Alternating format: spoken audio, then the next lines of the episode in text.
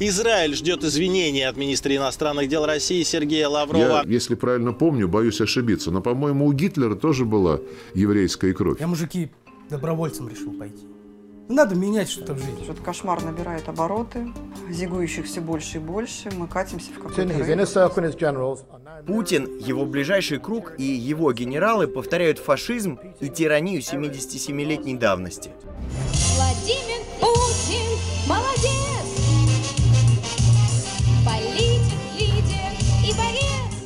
нефть и газ – наше преимущество. Как вы видите, и нефть и газ могут падать в цене.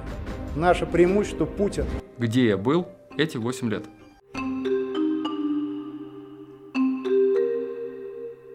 Вы слушаете подкаст «Идель Реалии. Нет войне».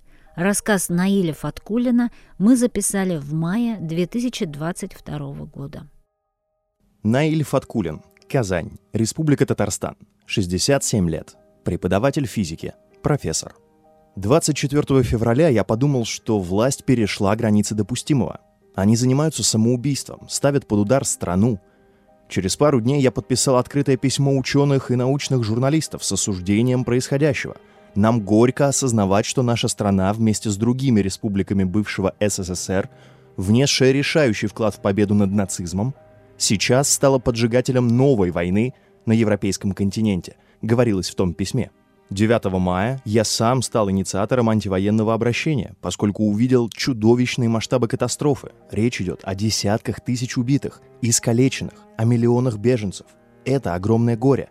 Молчать становилось совсем некрасиво. Я написал следующее. Россия стала страной-изгоем. Против нас де-факто подавляющая часть экономически развитых стран мира – Политика путинизма превратила нас во врагов человеческой цивилизации.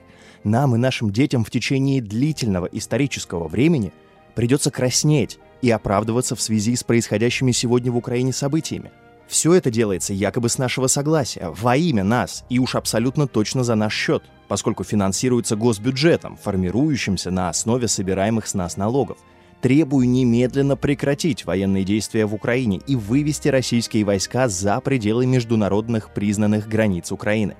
Свое обращение я разослал коллегам по Казанскому федеральному университету.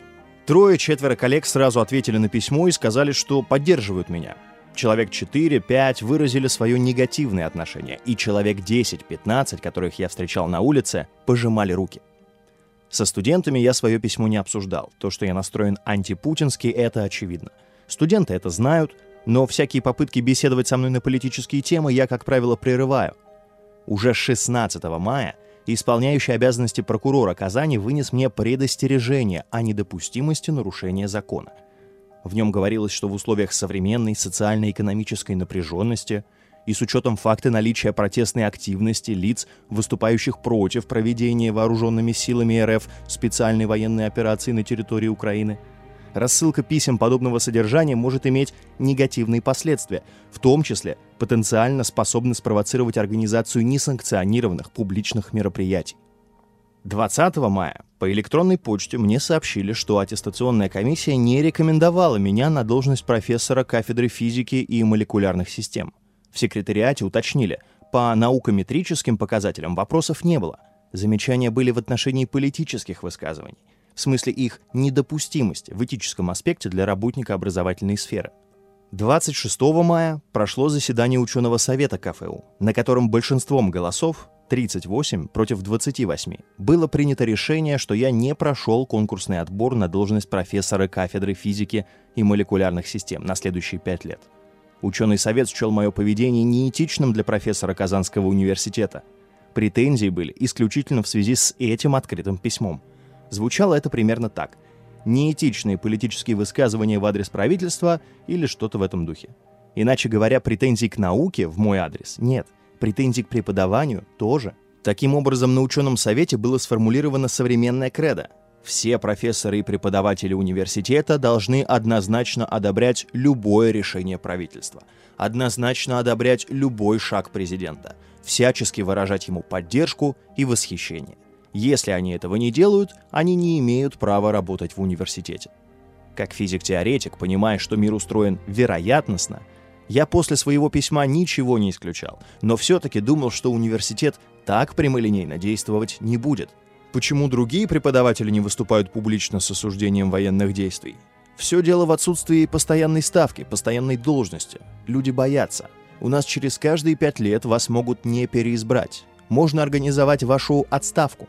В Германии, например, если вы получаете позицию профессора, вы, в принципе, больше не переизбираетесь. Потом вы уходите на пенсию и получаете 70-80% от вашей основной ставки. Мне идет 68 год.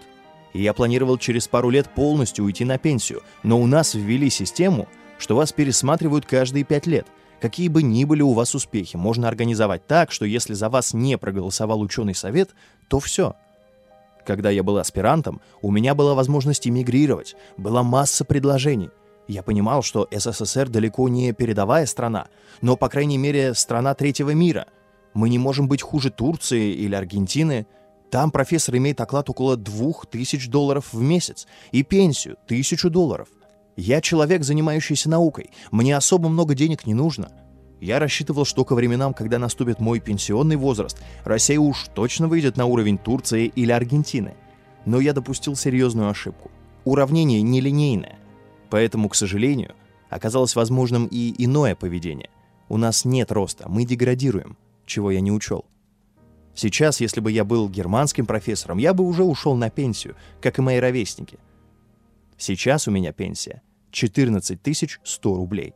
Что ж, начну новую жизнь российского пенсионера.